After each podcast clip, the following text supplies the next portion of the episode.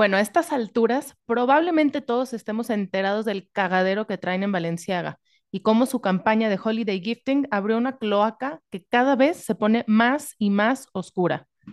Rápidamente repasemos. Valenciaga, la famosísima casa de moda amada por las celebridades e influencers, lanza una campaña protagonizada por niños donde aparecen osos de peluche con indumentaria BDSM, que por sus siglas en inglés significa esclavitud, dominio, disciplina, sumisión y sadomasoquismo. Entonces, vemos en esta foto una mesa que da ciertos vibes como de cena romántica, y ya si ves los elementos más a detalle, te das cuenta que hay algo muy, muy mal. Chingos de alcohol, bebidas energéticas, velas, platos de hotel, ropa tirada en el piso fuera de lugar. Por supuesto, la niña en primer plano en una posición sumisa, pero lo más cabrón de todo es el montón de indumentaria para perro. El plato, la correa, la cadena, la camita, incluso el perro de peluche que se ve por allá. ¿Qué pedo? En el único contexto donde todo esto cabe en un solo lugar y hace sentido, es en algo donde definitivamente un niño no debe estar. Es una referencia directa al poppy play, que es una tendencia dentro de la cultura BDSM que ha tomado muchísimo auge y es en la que hombres o mujeres actúan como perros mientras usan máscaras, bozales, collares, correas y hasta colas para cumplir con un buen papel en una eh, posición sumisa siempre. Entonces, nene. Mamá. ¿Qué pasó? Mamá. ¿Qué pasó, mi niño? Estoy grabando una cosita.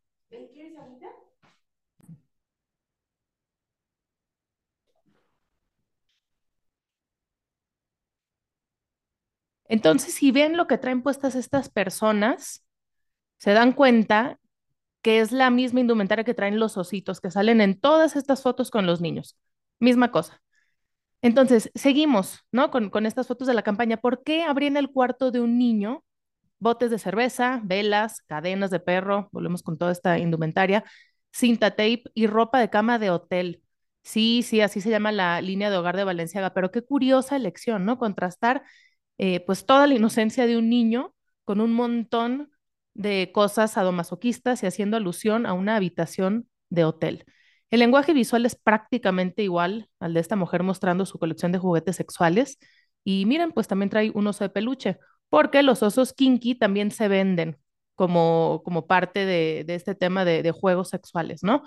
Eh, entonces, que dejen de hacerse güeyes. Sabían perfectamente bien lo que estaban haciendo. La referencia es clarísima. Y adicional a esto vemos en la composición de las fotos una enorme carga simbólica en temas rituales y de ocultismo, pero ya llegaremos a eso más adelante. Total, se arma un desmadre eh, con todo este tema de Valenciaga y con justa razón. Ellos retiran su campaña pidiendo disculpas y ahora pues hasta van a demandar a la casa productora, pero la neta es una burla y ahorita les vamos a explicar por qué.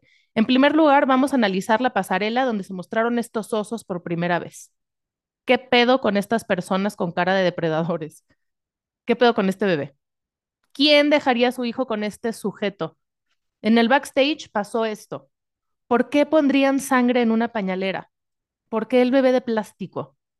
En fin, todo mal con estos osos, con la pasarela y demás, pero entonces la pregunta es, ¿quién está detrás? Y para eso vamos a hablar de tres personas. Gosha Rubchinsky, perdonen mi tronques, pero son nombres en un idioma que desconozco, Demna y Lota Volkova. Son tres de los más influyentes en la industria de la moda a nivel mundial, a quienes se les atribuye la creación del street style post-soviético y la inspiración para todo el cotorreo estético que vemos hoy súper en tendencia del Y2K. Entonces, Gosha es el diseñador y fundador de, una marca que, lleva su nombre. Demna es el director creativo de Balenciaga y cofundador de Vetmont, dos de las casas de moda más posicionadas en la cultura pop y la cultura juvenil. Y Lota es modelo y es stylist y ha trabajado con Gosha, con Demna y para todas las marcas importantes que se les puedan ocurrir, Chanel, Gucci, Jean Paul Gaultier, Adidas, etc. Entonces, los tres son amigos, besties, y comparten su origen. Todos nacieron en la URSS de los ochentas y les tocó su caída cuando eran niños. Y esto es bien importante, además de que está muy interesante conocer su contexto para entender un poco más de, de estos gurús de la llamada revolución de la moda parisina. Entonces, si te pones a leer y escuchar las entrevistas y reportajes que les han hecho innumerables medios, se refleja una y otra vez lo tatuado que tienen su infancia bajo este régimen soviético y cómo los marcó la entrada al mundo occidental, porque todos migraron a distintos países de Europa y de Estados Unidos, y esta experiencia la trasladan a sus diseños.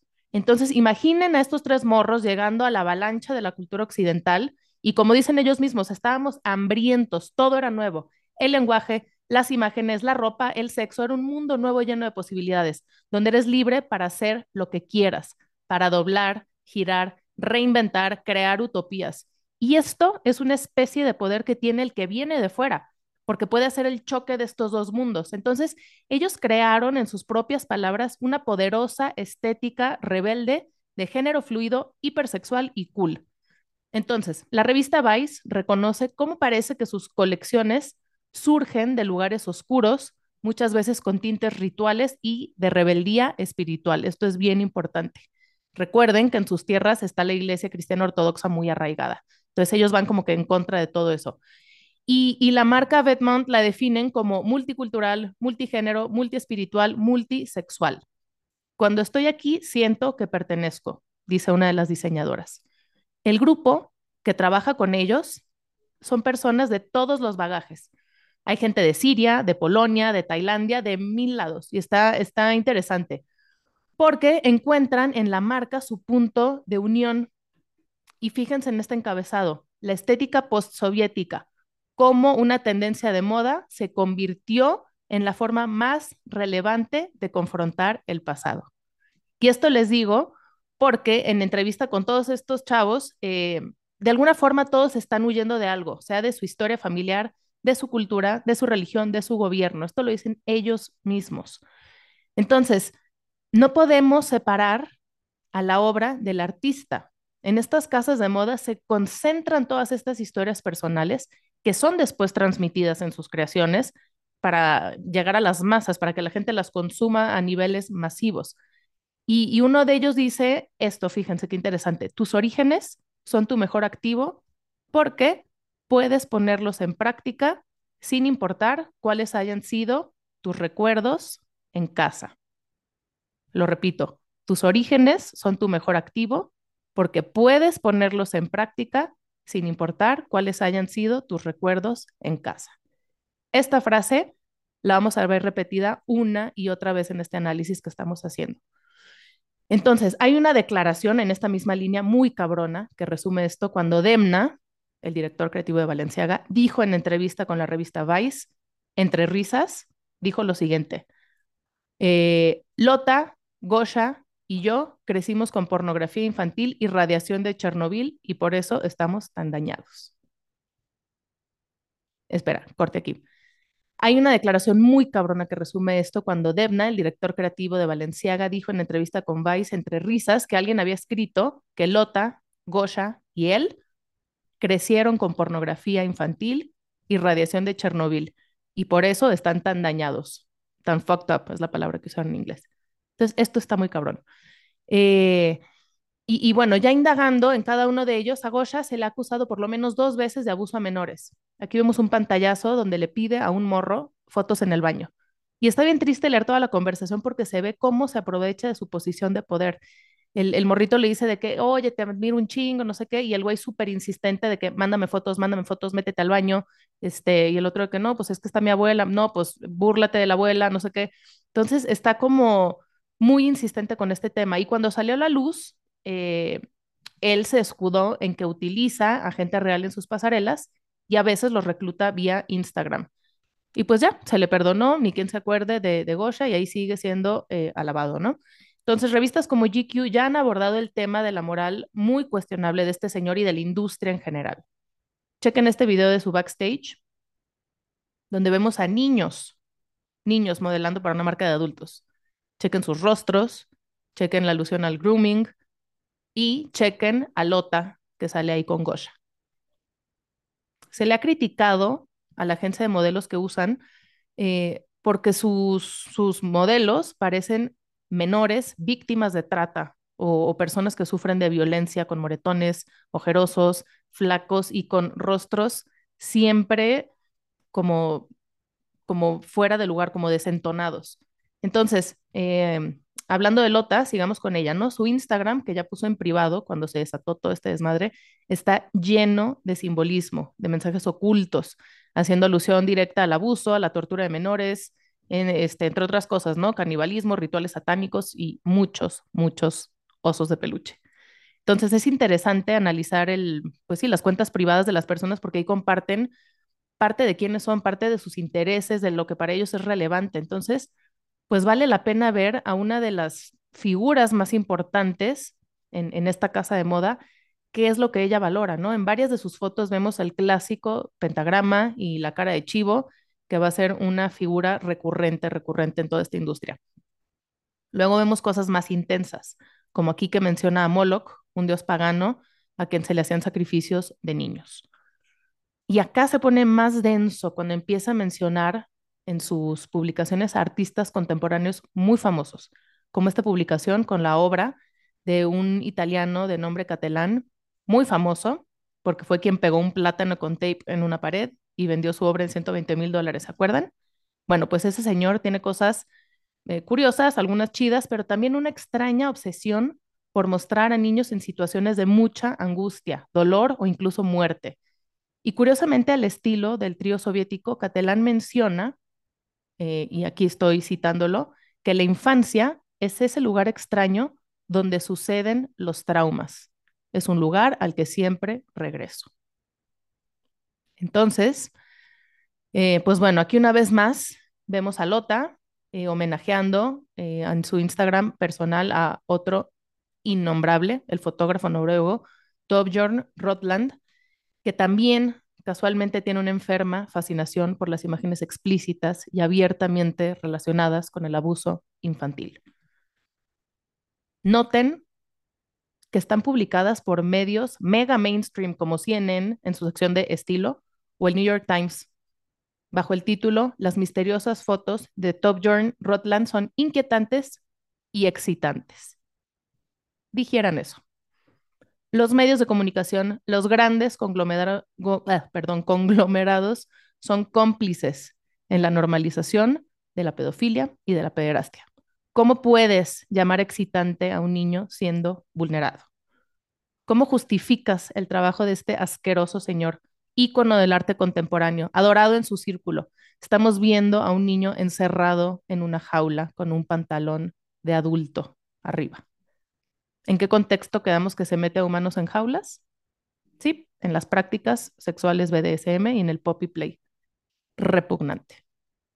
Vemos pues que la cosmovisión de estas personas, que su pasado, sus traumas, su forma de ver la vida, sus aficiones y sus prácticas sexuales son plasmadas en sus creaciones. La moda es una declaración tal como el arte contemporáneo. Entonces su relevancia en la cultura es enorme por lo tanto, como vemos, la industria está muy unida a la élite artística, eh, a la alta cultura, por así decirlo.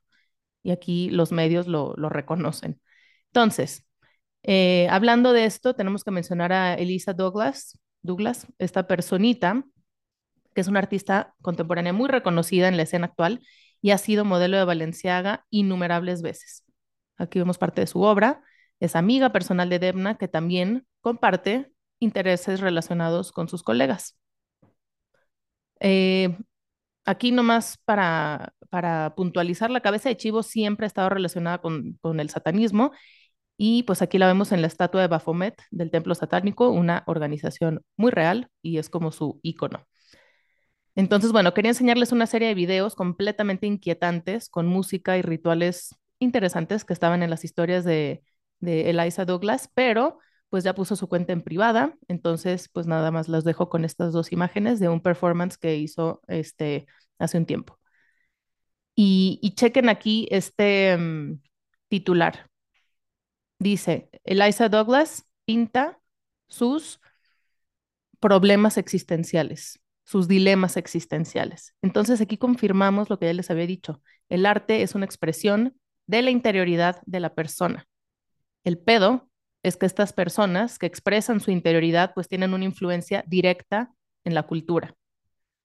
Y bueno, no podemos hablar de arte y moda y cultura sin mencionar a Marina Abramovic, nacida también en Serbia, como con todo este bagaje soviético, Eh, y bueno, para explicar la relevancia y el trabajo de esta señora, necesitaríamos hacer otro video específicamente de ella, pero bueno, quedémonos con que es alguien que está íntimamente ligada a la industria de la moda y del entretenimiento y es famosa por sus performances con temáticas rituales.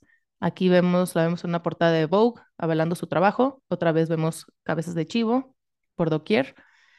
Y pues bueno, en la portada de esta revista, ya saben, en el nombre del arte, todo es permitido. Aquí la vemos con Ricardo Tisci, eh, director creativo de Burberry, quien le ha diseñado a Marina vestuarios para sus performances y también han colaborado en, proyectos artísticos. Aquí está Marina con Lady Gaga, en otra de sus ocurrencias artísticas, y aquí está con Kim Kardashian. Entonces, bueno, cuando hablamos de que Marina es un ícono entre toda esta gente, no lo decimos a la ligera, pero repito, esa es otra historia. Entonces, bueno, no necesitas rascarle tanto para darte cuenta que la imaginería satánica es una constante en la industria de la moda y es celebrado, en este caso, como algo sexy. Eh, por cierto, esta imagen estuvo circulando como si fuera Lota, esta modelo que está abrazando a dos bebés cubiertos de sangre, pero no, es una modelo de la pasarela del diseñador Hu Shegang. Y, bueno, hablando de esto, veamos este fragmento que, que encontramos en, una, en un artículo de Vogue que dice, las obsesiones apocalípticas de la moda llegaron a su pico. Ya no nos estamos vistiendo meramente como brujas, con velos y botas puntiagudas. Nos estamos preparando para el infierno. Qué interesante, ¿no? Eh, entonces, bueno, esto, repito, es una constante. Aquí les muestro una foto de una campaña de Sara Kids que fue eh, quitada inmediatamente por el escándalo que causó, que al igual que Valenciaga se hicieron sordos, pidieron disculpas y ya la bajaron en chinga, pero pues para su suerte no resonó casi. Pero vean la posición de, la, de las manos de la niña. Había una serie de fotos que la verdad no las voy a poner, pero aquí lo interesante es ver las manitas. Y pues volvemos, ¿no? A la estatua del templo satánico con las mismas, o sea, como con la misma posición que tiene Baphomet y la posición de los dedos también. Eh, entonces, bueno, dirán coincidencia, ¿no? Pero bueno, sabemos que nada es coincidencia. Quienes hemos trabajado haciendo campañas impresas y audiovisuales sabemos, dominamos que cada cosa está calculada. Hay personas que se contratan exclusivamente para eso, para definir paletas de color, iluminación, manejo de las modelos, el vestuario, todo está calculado, no me vengan con que se les fue. En fin, esta campaña de Sara fue tomada por el icónico Fabian Baron, un, el fotógrafo detrás del infame libro Sex Book de Madonna. Aquí nada más una muestra de su trabajo, donde vemos a la reina del pop, eh, que bueno, con Lucifer dándole placer. Entonces, bueno, hablando de otras marcas infantiles de lujo, que usan las hijas de las Kardashian, de Puff Daddy, de Beyoncé, o sea, que están como metidas en este en esta onda de la élite. Está la impresentable Carolyn Bosmans, que también neta requiere un video propio para analizar las aberraciones que explícitamente muestra en su trabajo bajo el sello de arte. Esta diseñadora lanza su última campaña con niñas siempre sumisas, siempre están en esa posición, volteando hacia el piso, eh, se les tapa el rostro. Y, y, bueno, lo interesante es ver que hay en medio de ellas un hombre vestido de salchicha, casual, otro vestido de durazno, que es el lenguaje universal del emoji del trasero, y pues no pasa nada, ahí sigue ella vendiendo su ropa y vistiendo a las celebridades. Entonces, hay algo aquí que a mí me llamó mucho la atención, que fue como en, en parte del set de esta Caroline ponen a, un, a este animalito específico como depredador, ¿no? Amenazando a la niña. Y al principio pues eso fue lo único que noté, ¿no? Como que un depredador. Pero luego analizando el trabajo de Lisa Douglas, en uno de sus performances usa a este mismo animal disecado. Yo no sé qué signifique, pero es el mismo, igualito. Entonces se me hace muy curioso. Si alguien sabe, por favor, dígame qué significa. Y también uno de los cuadros de Lisa, que está repleto de jajajajajas, coincide con el nombre del último drop de Caroline Bosmans, que se llama I Love Jaja, y pues donde nadie se está riendo más que el adulto vestido de salchicha. Entonces, bueno, noten los textos que acompañan sus fotos eh, y las poses de las niñas, ¿no? Aquí dice party, de que quieres fiesta, y, la pose completamente, bueno, inaceptable. Y, y, aquí otra, una niña con la boca muy abierta diciendo, add some wine, please, ¿no? Agreguen un poco de vino, por favor. Y bueno, por último, porque podría hablar bastante de Caroline Bosmans, pero, pero se nos iría ya demasiado tiempo, pero esta campaña, híjole, además de estar súper gótica, súper creepy y, en un entorno donde un niño definitivamente no debería estar, tiene bastantes tintes BDSM en cuanto a la iluminación y a la locación. ¿Se acuerdan del osito que les puse hace rato? Fíjense, mismas luces rojas y azules. Y, es como muy propio de esas mansiones donde se, practican orgías. ¿Por qué elegiría esta diseñadora un ese, ese lugar para, para poner a sus niñas a posar? Noten una vez más el lenguaje corporal de sumisión, la cabeza agachada, niñas anónimas. Rick Owens, otro gigante de la moda, hace colaboración con Converse, glorificando eh, a Satanás con este pentagrama y, sus modelos. Y siempre pues es como muy, muy aplaudido por los medios, ¿no? La fascinante vida de Rick Owens, el controvertido padre de la moda no gender, hecho a sí mismo. Y aquí está bien interesante su esposa, que es neta un personaje en sí mismo, Michelle Lamy, es adoradora también de todo este tema del oculto y es amiga personal de Kim Kardashian. Entonces, una vez más, la vida personal y los intereses del artista permeando en su trabajo. Y hablando de Kim, una de las principales caras de Balenciaga, pues chequen esto. Si se fijan, estos vestuarios tienen como referencia el trabajo del artista Michael Bormans, que, que ya vimos como parte del escándalo, eh, que estaba uno de sus libros como parte de los props de la campaña de Balenciaga que se hizo, eh, no, esta no fue en colaboración con Adidas, como parte de una de las campañas de Balenciaga, ¿se acuerdan? Bueno, este artista que pinta este tipo de cosas. Y aquí quisiera detenerme a analizar el comentario que hace una importante revista de arte. Entonces, dice, la escena en cada, eh, en cada una de sus pinturas de esta serie, que se llama Fire from the Sun, está compuesta eh, tras, o sea, como con un, con un mismo eh, backdrop, como un... ay, esperen.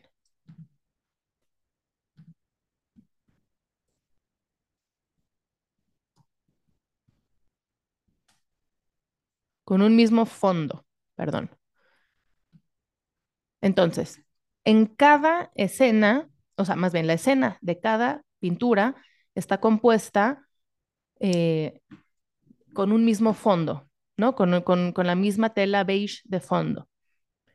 Este set, sin contexto, eh, encierra muchas respuestas, pero sugiere que hay un director o alguien viendo. ¿Ok? Entonces, hay alguien que está viendo esta escena. ¿Qué clase de persona, de enfermo mental está viendo unas escenas así y decide retratarlas? Un adulto viendo a estos niños en este tipo de situaciones, siempre desnudos, es completamente inquietante este comentario y que sea celebrado. Entonces, eh, segundo comentario, dice Bormans, elige presentar a niños demasiado jóvenes para tener memorias claras. ¿Ok?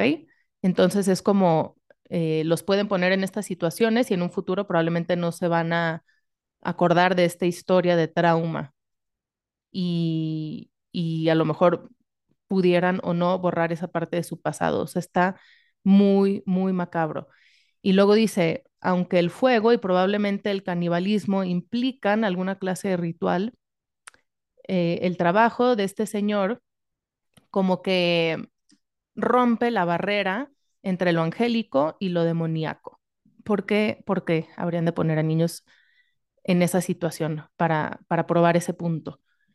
Y, y, bueno, eso está muy cañón. Aquí vemos una vez más, pues alguien haciendo catarsis de sus propios traumas, de su interioridad en, en la cultura, ¿no? Y permeándolos a la cultura. Y no solo Valenciaga y Adidas tuvieron la audacia de poner el trabajo de este señor de fondo, sino también de esconder estos papeles del fallo Ashcroft versus Free Speech, donde se dice que la pornografía infantil puede ser libertad de expresión bajo ciertos estándares. Y para acabarla, el diploma para John Philip Fisher, que se ve también aquí en la campaña de Valenciaga, que coincide con el nombre de un señor que en 2018 abusó de su nieta. Entonces hay un tema recurrente, una obsesión por el tema de abuso de menores. Y bueno, ya que vieron cómo está la onda satánica, podemos volver a una de las fotos de la campaña de Valenciaga, que al inicio, cuando, cuando lo analicé hace ya varios días, sí se me hace un poco conspiranoico, pero bueno, ya viendo todo esto, la neta, ni tantito.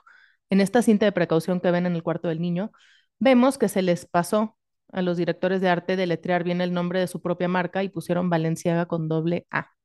Esto es una alusión directa a Baal, que es otro dios pagano a quien también se le hacían sacrificios infantiles.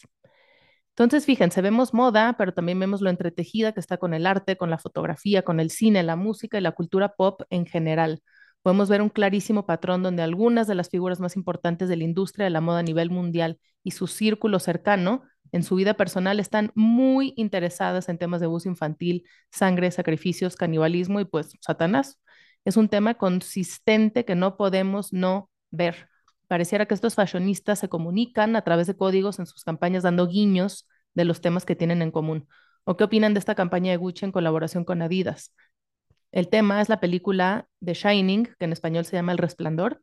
Y para quien no tenga contexto, esta historia, a súper grandes rasgos, trata de Danny, un niño que tiene una serie de habilidades psíquicas y que no entiende, ¿no? Y entonces se van a, vivir a un hotel con su familia y hay un montón de incidentes paranormales y sangrientos eh, porque el hotel tiene como espíritu propio y trata de quitarle ese resplandor al niño y consumir sus poderes.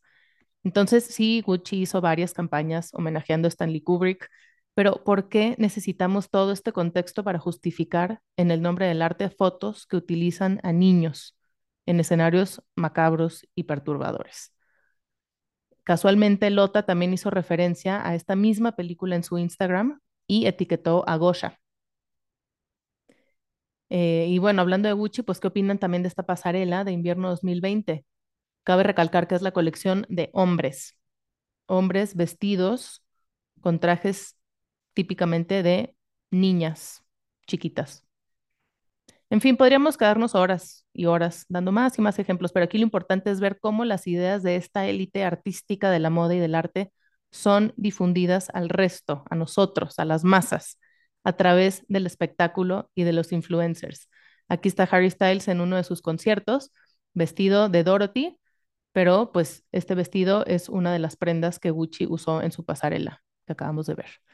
Entonces son élites que son respaldadas por los medios mainstream, llámese Vogue, Harper's Bazaar y todas estas editoriales y revistas que a su vez son parte de grandes monopolios y conglomerados. O sea, no podemos separar la obra del artista, no podemos dejar de ver lo entretejidas que están todas estas industrias y lo problemático que es el que estén tomadas por personas que hacen catarsis a través de su arte, pero que a final de cuentas es permeado y normalizado en la cultura.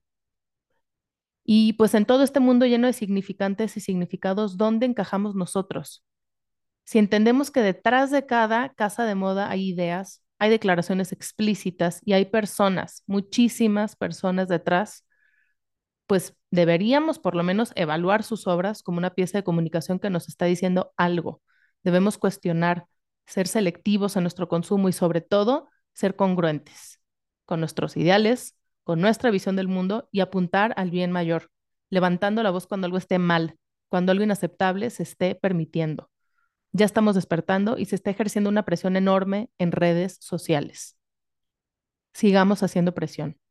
Las tiendas están vacías, porque en el nombre del arte, la puerta es muy ancha para, dejar pasar cosas como estas. Imágenes explícitas que no necesitan contexto ni interpretación, que las tenemos enfrente, imágenes de abuso.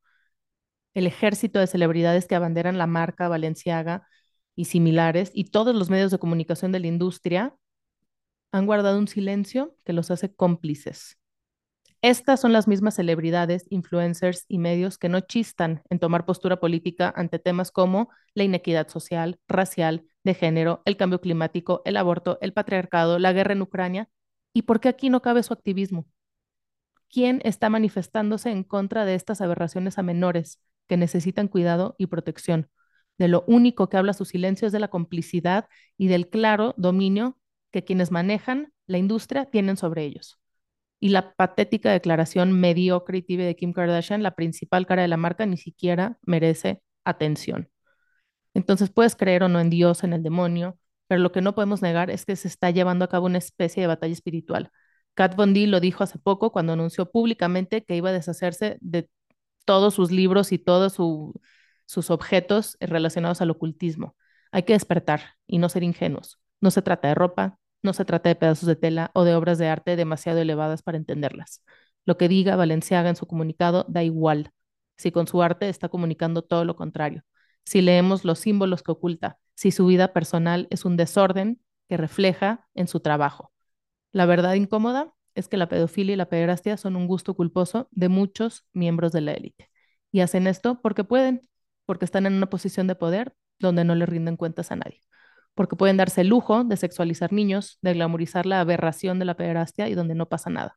Las grandes industrias saben que tienen el poder de moldear percepciones, realidades y la hipersexualización infantil tan normalizada hoy en día en la cultura está íntimamente ligada al grooming, al abuso, a la trata y explotación de niñas y niños, a la producción de pornografía infantil, a suavizar el lenguaje y abrir la puerta para legislar a favor de reducir las edades de consentimiento sexual y en última instancia hacer que la pederastia sea algo legal y aceptable. Es un tema que llevamos denunciando desde hace mucho rato y Valenciaga hoy se evidencia como un cómplice más de esta cloaca que hemos creado y permitido como consumidores y miembros de la civilización del espectáculo. No se pendeje, cuestiona lo que ves.